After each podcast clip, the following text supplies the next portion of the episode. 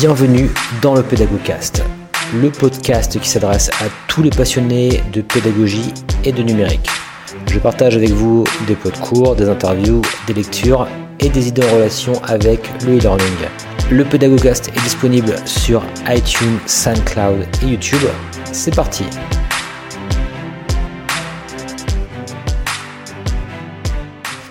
Bonjour et bienvenue dans ce nouvel épisode du Pédago... Pardon. Pédagogtube, j'allais dire. Bonjour et bienvenue dans ce nouvel épisode du Pédagogcast. Et donc, je m'appelle Julien Maurice. Hein. je vais vous faire aujourd'hui un, un, épisode à trois voix avec donc Isabelle Martinez et Malvina Vieux, donc qui nous viennent de l'école du bois finalement. Alors je vais peut-être euh, d'ailleurs vous laisser vous présenter, mais juste pour présenter un petit peu le, sujet en fait de, de, de, ce, de cet épisode, ça va être donc un épisode sur ce qu'on appelle les escape games finalement, puisque j'ai eu la, chance finalement de, participer hein, vraiment en live euh, à l'escape game que vous avez mis en place, euh, toutes les deux, donc Isabelle et Malvina.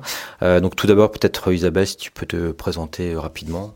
Oui, bonjour, je suis Isabelle Martinez et euh, je suis enseignante à l'école supérieure du bois dans, sur des thématiques qui sont le management de la qualité et le management de projet. Et bonjour, je suis Malvina Vieux, je suis responsable e-learning à l'école supérieure du bois et euh, j'ai travaillé avec Isabelle sur ce projet. Ok, super. Donc vous étiez un, un binôme là pour, euh, pour préparer tout ça. Puis c'est toujours super intéressant d'avoir ce genre d'exemple-là avec un ingénieur péda et un enseignant qui mettent en place des activités pédagogiques. Et, euh, et en fait, j'ai souhaité, euh, bon, c'est un petit peu à la mode, on va dire, les escape games, euh, mais j'ai souhaité quand même euh, qu'on fasse euh, finalement ce, ce, petit podcast parce que, en fait, le fait que j'y ai assisté, je trouve que c'est vraiment un escape game assez remarquable dans la manière dont vous l'avez mis en place. Et, euh, et j'étais euh, assez euh, curieux et intéressé pour en savoir un peu plus. alors ce qu'on va faire dans un premier temps peut-être, c'est c'est présenter un petit peu le, le but de, de cet escape game au niveau pédagogique. Et puis après aussi bah, présenter un petit peu bah, comment c'est organisé, qu'est-ce qui s'est passé, enfin voilà, comment vous avez mis en place cet escape game.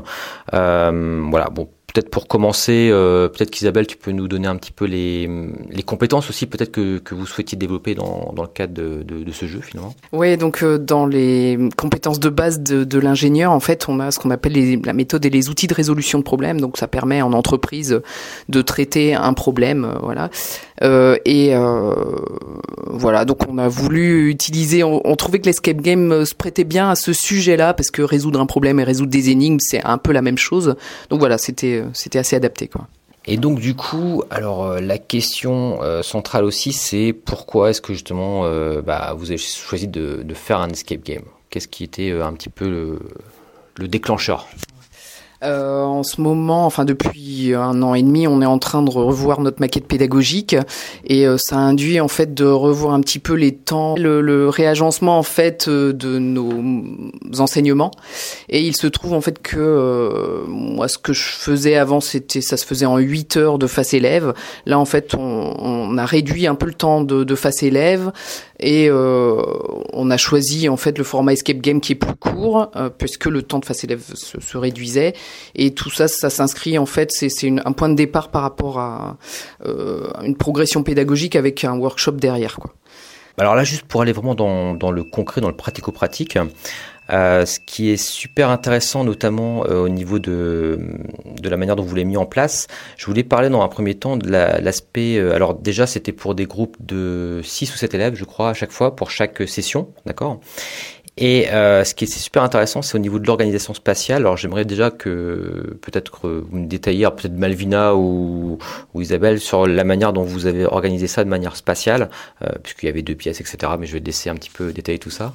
Alors une des volontés euh, qu'on avait avec Isabelle quand on a commencé à réfléchir à l'escape game, c'était d'être notamment le plus proche d'un escape game qu'on peut trouver en ville. Donc euh, nous, on a commencé déjà par vivre un escape game euh, ensemble en, ville à Nantes, et, euh, et après, on, ça nous a permis en fait de vraiment nous, nous inspirer. Et ce qu'on a pu constater, c'est que souvent dans les escape games, il y a plusieurs pièces. Donc on s'est dit, bah, ce serait bien que dans notre escape game, il y ait plusieurs pièces. Et donc on a été à la recherche pendant un certain temps dans l'école d'un espace euh, qui allait pouvoir être dédié à l'escape game.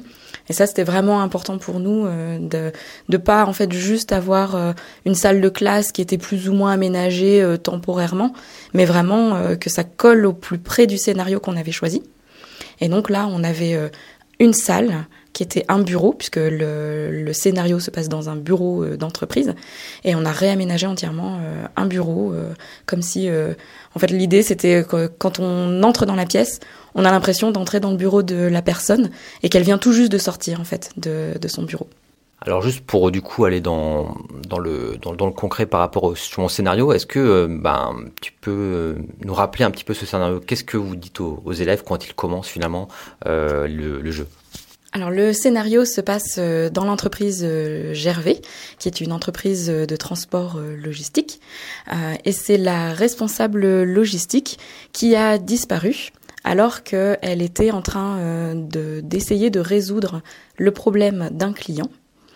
Euh, et donc les, étudiants, quand ils viennent, euh, ils rencontrent notamment la direction euh, de l'entreprise, qui elle doit rencontrer le client qui menace de partir à la concurrence. Donc il faut qu'ils récupèrent tous les éléments qui sont dans le bureau et qui ont été préparés par la responsable logistique euh, et qui les retrouve et qui les rassemble pour donner des billes en fait euh, à la direction de l'entreprise. Donc en gros, la personne clé, je dirais, euh, est absente. Voilà. Il faut réagir euh, très vite pour euh, pour résoudre le, enfin pour que le client reste, etc. Donc donc c'est ce scénario-là. Donc donc là, tu nous as parlé de effectivement de, bah ça c'est super déjà d'avoir une pièce dédiée. Effectivement, alors moi je en tant que qu'observateur, j'étais aussi impressionné par le, le, souci de détail que vous avez eu par rapport à ce bureau où on voit les photos, je crois, de même de famille, les, euh, je sais plus ce qu'il y avait, mais on vraiment on, se croit dans, dans, le bureau d'une personne qui est juste partie euh, prendre un café, quoi. Et ça, c'était euh, super intéressant.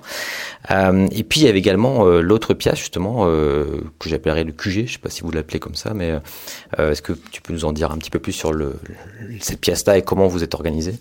Donc effectivement, il y avait euh, la pièce euh, vraiment où se déroulait l'escape game et euh, nous on voulait pouvoir observer les étudiants pendant le jeu. Donc on a choisi de, travailler dans une pièce séparée. donc qui est en fait la pièce qui est juste en face, c'est qu'effectivement le, le, QG où on avait bah, la, la, caméra, enfin le retour caméra de, de, surveillance où on pouvait écouter les élèves. Et c'est intéressant parce que du coup on n'est pas dans la pièce avec eux, et vraiment ils sont euh, libres de leurs euh, mouvements et de leurs réactions. Et euh, on pensait que si on était avec eux, déjà c'est un peu bizarre euh, d'avoir les animateurs dans la pièce parce que du coup, je trouve que ça casse le côté immersion. parce que les gens se sentent surveillés, alors que là, peut-être que les dans les deux premières minutes, ils se disaient ah il y a une caméra, mais au bout d'un moment, ils oubliaient complètement et on sentait qu'ils étaient vraiment dans l'immersion. Moi, je trouve ça très original, enfin très intéressant, parce que justement, je, au départ, je me disais, bah, ils vont être euh, assez impressionnés, ils vont se dire qu'ils sont filmés, etc. Et c'est là que j'ai repensé après à toutes les émissions de télé-réalité où finalement les gens oublient. Et effectivement, ça se vérifie parce que là, en, deux minutes, vous savez, euh, ils étaient dans leur truc, ils étaient euh, tous impliqués dans dans la recherche des solutions, etc. Donc ça, c'était vraiment un, quelque chose que je trouvais très intéressant. Et du coup, ça vous permet. ce qui est intéressant par rapport à l'aspect matériel aussi, c'est que cette caméra, finalement, elle vous permettait, sans être là, d'intervenir quand il fallait, parce qu'il y avait des points, des éléments bloquants dans, dans le jeu. Je ne sais pas si euh, quelqu'un veut rebondir par rapport à cet aspect-là. Oui, c'est important en fait de pouvoir euh, les aider de temps en temps en fait quand on voit qu'ils bloquent euh, pour qu'ils puissent avoir une chance de sortir de, de la salle en une heure quoi voilà et de d'être moins frustrés s'ils échouent dans le dans le jeu. Euh, donc voilà, on était on pouvait leur envoyer des indices en fait pour pour les aider à se débloquer. Et c'est vrai que c'était assez, assez intéressant parce que quand, quand, le, quand, quand on leur parlait, ils avaient l'air surpris. Ah bah oui, c'est vrai, à la caméra. Mm. Donc c'était vraiment sympa, je trouve, cette manière de le faire. Et il y avait également les indices peut-être euh, également qui, qui euh, parfois ont, ont, glissé des, enfin vous glissiez des petits papiers sous, sous les portes. Oui, Malvina, tu avais quelque chose à rajouter. Oui. Justement, ce, qu'on, ce, qu'on, ce qui est important, c'est de pouvoir euh, surveiller euh, ce qui se passe dans la pièce pour pas qu'il se passe trop de temps où ils sont bloqués, parce qu'on sent bien que quand ils restent bloqués un certain temps, on perd complètement en dynamique de groupe. Et, euh, et, que du coup ça avance pas. Or on est vraiment dans un escape game pédagogique. L'objectif c'est pas tellement de faire que le jeu, mais c'est quand même d'aller jusqu'au bout pour en apprendre le maximum. Donc nous on voulait pas qu'ils se retrouvent bloqués et puis que bon bah tant pis vous y êtes pas arrivés, euh, bah, on s'en va. Ils n'ont pas payé pour venir faire le jeu. Donc c'est vraiment, il faut rester dans le cadre pédagogique et les aider à aller au maximum. Et du coup, c'est important de pouvoir les surveiller. Je vais rebondir un peu sur le séquençage aussi de, cette activité-là, euh, parce que comme tu dis, c'est pas simplement l'idée de faire un jeu. Hein. Donc, euh, alors si ma mémoire est exacte, euh, je sais qu'au départ il y avait un petit débriefing qui était fait avec les étudiants pour leur leur dire, enfin à quoi, à quoi ils pouvaient s'attendre avec ce avec ce jeu. Et euh, dans un deuxième temps, donc il y avait cette activité euh, vraiment d'escape game, et il y avait également un troisième temps de débriefing avec Isabelle pour le coup sur vraiment les aspects contenus, euh, sur les, les, compétences à développer. Est-ce que peut-être euh, Isabelle, tu veux en dire plus? Ouais, le débriefing final est un élément fondamental d'un escape game pédagogique. Hein. Faut vraiment pas rater cette étape-là. Euh, et c'est là en fait où on récapitule un peu toutes les notions pédagogiques qu'on voulait euh, leur euh, leur faire découvrir. Euh, en fait, dans, dans l'escape game, ils sont six ou sept en effet, et tous ne font ne résolvent pas les mêmes énigmes.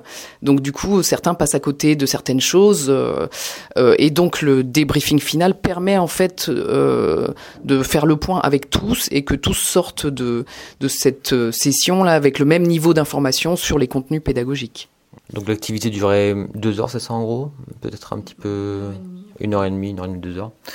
Euh, ok, donc ça c'est donc voilà, faut vraiment euh, voir qu'il n'y a pas que l'escape game, il y a vraiment tout l'avant et, et tout l'après également. Euh, alors je voulais également aborder avec vous la question des un peu des ressorts ludiques que vous avez utilisés concrètement dans le jeu. Je sais qu'il y avait pas mal de choses, moi j'en ai pas mal en tête, mais je vais peut-être vous laisser euh, peut-être euh, ou Malvina sur ce point-là euh, répondre ou Isabelle, peu importe. Hein. Euh, on, a essayé de, de, trouver des énigmes en fait qui se basaient sur les cinq sens ou en tout cas certains, plusieurs sens, on va dire. Donc le visuel notamment, on avait mis des, des, cadres avec des photos au mur de, de camions en fait pour que ça soit vraiment raccord avec notre scénario, hein, le, le, le côté euh, vraiment cohérent de les énigmes avec le scénario et le contexte. Euh, là, en l'occurrence, c'était une entreprise de logistique, est important pour favoriser l'immersion. Euh, et donc voilà, euh, ces photos leur permettaient de d'ouvrir de, un, un, cadenas, d'avoir un code pour ouvrir un, cadenas. On avait une autre énigme euh, basée sur euh, les odeurs. voilà, c'était basé sur des du thé, des différents thés parfumés. Il fallait reconnaître les odeurs pour également débloquer un autre cadenas. voilà, on a aussi construit notre scénario pour qu'il ne soit pas linéaire. Euh, voilà, donc il y avait plusieurs énigmes qu'on pouvait euh, mener en parallèle, ce qui permet en fait de ne pas euh, que, l'équipe ne soit pas bloquée euh, complètement. Si elle est bloquée sur une énigme, elle peut pas continuer. Là, en fait, s'ils étaient bloqués sur une énigme, ils pouvaient euh, aller euh, essayer de résoudre une autre énigme, et ça joue beaucoup sur la dynamique de groupe. Voilà, donc Malvina, si tu veux compléter que sur le peut-être que sur les mécanismes vraiment euh, de, jeu, on a utilisé euh, effectivement euh, de l'encre invisible. on avait aussi une carte routière où il fallait en fait utiliser différents plans de tournée qui étaient disséminés dans la pièce et ensuite venir chercher les villes qui étaient mentionnées sur les fiches tournées et les retracer à l'aide d'une ficelle. Euh, et en fait, en retraçant euh, toute la tournée, ça nous permettait d'obtenir des chiffres qui correspondaient euh, à un code. Et ça, c'est vraiment des éléments qui, qui, du coup, sont logiques dans le scénario. Euh, et ça, c'est vraiment euh, ce que disait Isabelle, hein, c'est que c'est vraiment important que ce soit pas incongru, euh, mais en même temps qui sont quand même ludiques et qui sont accessibles à tous. Mmh. Et c'est vrai que ce qui était assez intéressant, c'est qu'ils pouvaient, enfin, ils étaient en équipe et qu'ils étaient chacun sur différentes choses, en fait. Ils n'étaient pas tous en train de faire euh, une partie d'escape game et comme vous dites, il y avait des choses en, parallèle. Euh, ils avaient à leur disposition, d'ailleurs, c'était en gros des messages, je crois, des mails qui étaient, qui avaient été préparés par la personne qu'ils devaient remplacer. Et le but final de l'escape game, je crois que c'était d'envoyer justement un, mail, c'est ça, hein, avec tous les éléments euh, qu'ils avaient récupérés, euh, etc. Euh, en fait, dans la, dans, la résolution de l'escape game, il devait effectivement envoyer un mail à la direction. Et c'était un vrai mail, et ça, ça faisait partie des éléments qu'on qu voulait que ce soit le, le plus réaliste possible. et donc, on a créé des boîtes mail spécifiquement pour le jeu. Euh, et donc, on, il y avait un ordinateur à disposition et il fallait que les, les étudiants aillent dans la boîte mail de la personne dans laquelle ils pouvaient trouver l'ensemble des échanges de mails qu'il y avait eu entre différents employés de la structure.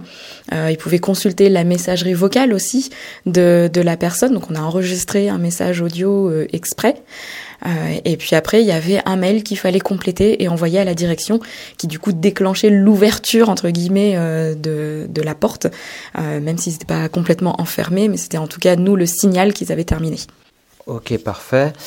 Je voulais en fait revenir sur le côté, on en parlait un petit peu tout à l'heure, euh, comment vous vous êtes préparé à, faire ce, cet escape game euh, Vous avez vraiment fait preuve quelque part de curiosité puisque vous en avez vous-même, je crois, fait un certain nombre. Est-ce que vous pouvez un petit peu euh, l'aborder en quelques points?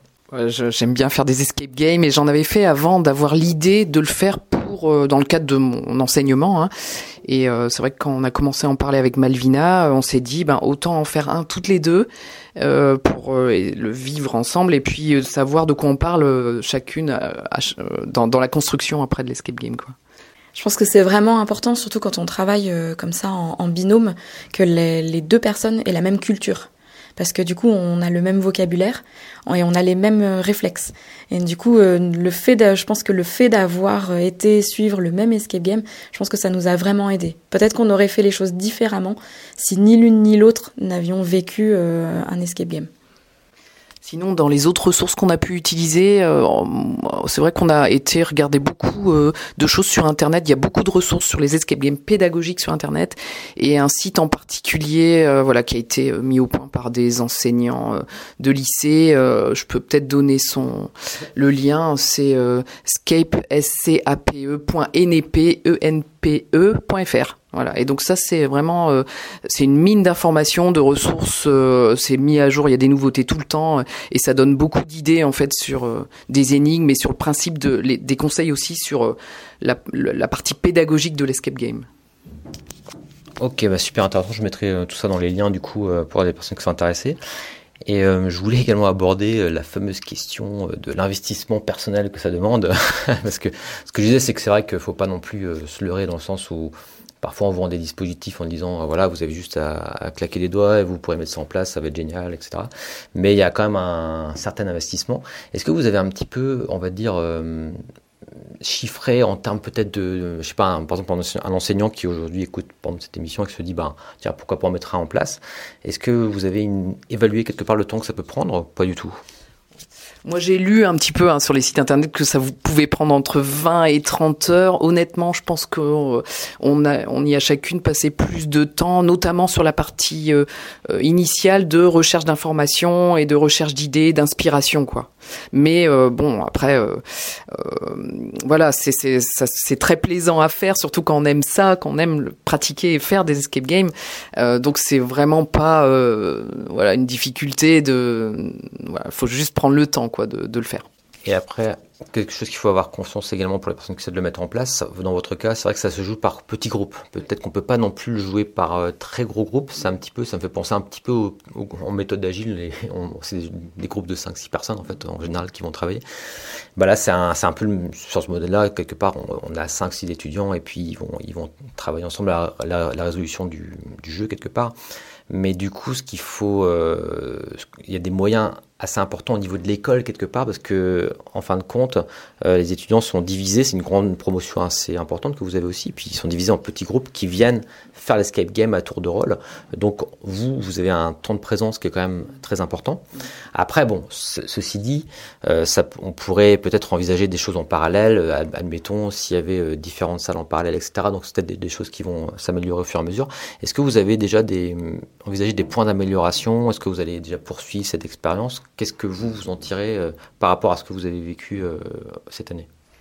Ouais, donc tu disais en effet que pour le jouer, euh, ils étaient 90, hein, plus de 90 élèves euh, euh, ingénieurs en première année. Donc ça nous a pris trois jours pleins, de 8h à 18h le soir, quatre sessions par, par jour, mais c'est vraiment super plaisant à faire quoi. Avec eux, on a une super relation avec eux. Ils ont une super bonne image de l'école qui innove, etc. au niveau pédagogique. Euh, on a des idées d'amélioration en effet sur ce jeu, notamment de mettre une bande de son dans la salle pour euh, voilà euh, simuler un petit peu euh, les bruits qu'on peut avoir dans une entreprise de transport, voilà pour renforcer ce côté immersif. on, envisage aussi de, rajouter plus de mécanismes basés sur des cartes électroniques Arduino, voilà, qui déclenchent des ouvertures de portes, etc., pour varier un peu plus les énigmes. Voilà, je sais pas si tu veux rajouter des choses. Je pense qu'une chose qu'on peut peut dire peut-être dans la façon dont on a construit euh, l'escape game, c'est que nous on a commencé euh, assez tôt. Donc l'escape game euh, s'est déroulé au mois de septembre pour les étudiants. Nous on a commencé à travailler dessus au mois, au, mois, de mars avril. on a fait un premier test avec des bêta-testeurs en, en deux trois sessions sur une journée et ça nous a permis déjà de corriger nos énigmes, d'en imaginer d'autres et tout de suite euh, en fait euh, venir apporter quelque chose. Et ensuite on a retesté fin août juste avant d'avoir nos étudiants, ce qui nous a permis de re encore euh, améliorer euh, notre escape game. Et ensuite, on l'a joué avec les étudiants et même en, entre différentes sessions, on l'a amélioré. Donc c'est vraiment un processus d'amélioration continue. Euh, donc on, on, est entre la première version de l'escape game et la dernière version qu'on a jouée, on a déjà eu euh, de belles améliorations dans la façon dont on le gérait. Euh, et ça, euh, c'est vraiment important en fait. Faut pas se, se, brider euh, là-dessus. Et euh, j'ai remarqué aussi qu'il y, a plusieurs scénarios également. Vous avez prévu plusieurs scénarios au cas où ben, deux groupes se discutent entre eux. Donc vraiment tout était pensé aussi par rapport à ça. Non, bon, en tout cas, ouais, c'était moi en tant que spectateur, j'ai beaucoup apprécié, j'étais assez impressionné. Et je voulais, je me posais une question juste un petit peu pour pour conclure. C'était surtout, est-ce que vous pensez que justement c'est possible de, de, mettre en place un, un escape clé en main quelque part mais dans lequel, euh, je dirais, la matière a peu d'importance. On pourrait faire à la gestion de projet, ou bien de la résolution de problèmes, ou bien développer des compétences, je sais pas, plus techniques, par exemple. Parce que quelque part, c'est un petit peu les mêmes mécaniques qui reviennent. On débloque des serrures, on passe à l'étape suivante, etc. Est-ce que pour vous, c'est quelque chose d'envisageable euh, C'est toujours dans l'idée, quelque part, d'industrialiser. Euh, enfin, j'ai dans cette idée-là de, de, faciliter, finalement, l'appropriation la, par d'autres euh, enseignants. Ou bien est-ce que non, c'est vraiment euh, pour vous, dans votre cas, c'était vraiment euh, dédié à, la résolution de problèmes et pas autre chose. Et voilà. Euh, je pense que c'est difficile de, de, le reproduire euh, vraiment euh, tel quel, on va dire, en gardant les mêmes énigmes et tout ça pour un même public, parce que voilà, après il y a plus cet effet de surprise. Enfin, après ils, auraient toujours les mêmes énigmes à résoudre. Voilà, ça a plus d'intérêt. par contre, ce qu'on peut reproduire, c'est plutôt une méthode et qui existe déjà hein, dans le source que dans la source que j'ai citée. il y a vraiment un guide qui explique ça, le fait de se fixer des objectifs, de dire, de définir le scénario dès le départ, le point départ, pourquoi ils sont là, euh, qu'est-ce qui peut leur arriver euh, s'ils n'arrivent pas à, s'échapper de la, pièce, on va dire. Euh, le côté débriefing qui est super important, le côté non linéaire de, des, énigmes, etc. Voilà. donc il y a un peu des, des, lignes, un peu des lignes directrices un peu à respecter comme ça pour que ça marche mieux. Par contre, on peut, je pense, se construire une batterie d'énigmes dans laquelle on, on, viendrait piocher pour que les, les escape games ne se ressemblent pas. Euh, voilà. Euh, bon, moi, ce que je pense, c'est que les sources internet qui existent sont très inspirantes pour ça. Le fait d'aller faire soi-même des des escape games euh, aide aussi beaucoup à imaginer d'autres énigmes, à les adapter à son propre scénario. Mais d'une manière générale, je pense que c'est difficile de garder un même schéma avec les mêmes types d'énigmes et de le retranscrire sur d'autres enseignements avec un même public, on va dire. Peut-être pour compléter euh, sur cette partie vraiment euh, de, structuration de l'escape game, ce qui est important, c'est de toujours avoir en tête son objectif pédagogique avant tout, et, euh, et de partir de là en fait pour créer ces énigmes et pas faire l'inverse. Voilà euh, de pas vouloir à tout prix le ludique et puis euh, oublier finalement son contenu parce qu'on n'est plus dans un escape game pédagogique sinon. Et euh, ce que ce que Isabelle a fait euh, notamment, c'est vraiment d'avoir des choses très structurées et de documenter en fait son escape game et d'avoir une structure qui lui permet de vérifier que tout fonctionne bien. Et c'est peut-être ça en fait qui est plus reproductible d'un escape game à l'autre. Par contre, au niveau du scénario, c'est vrai que bah, à chaque fois, en fait, il faut s'adapter euh, au contexte qu'on choisit euh, pour que du coup, on soit le plus immersif possible. Non, bah, je crois que c'est une excellente conclusion en fait. Effectivement, euh, toujours être focalisé sur l'objectif pédagogique et quelque part le jeu n'est que on s'appuie sur le jeu, mais, c'est simplement un, levier quelque part. Donc euh, voilà, en tout cas, bah, merci beaucoup pour, euh, le témoignage, hein, c'était super euh, inspirant. Et bah, j'espère que ça pourra aussi inspirer peut-être d'autres enseignants qui veulent le mettre en place. encore une fois, je vais mettre bah, les ressources qu'on a citées en, en, lien, comme ça, ça permettra aux personnes de peut-être de s'approprier aussi les, ressources. Et puis, en tout cas, j'espère qu'on aura l'occasion d'en reparler ensemble très prochainement. Merci beaucoup à, toutes les deux et puis à très bientôt. Merci aussi. Merci, à très bientôt.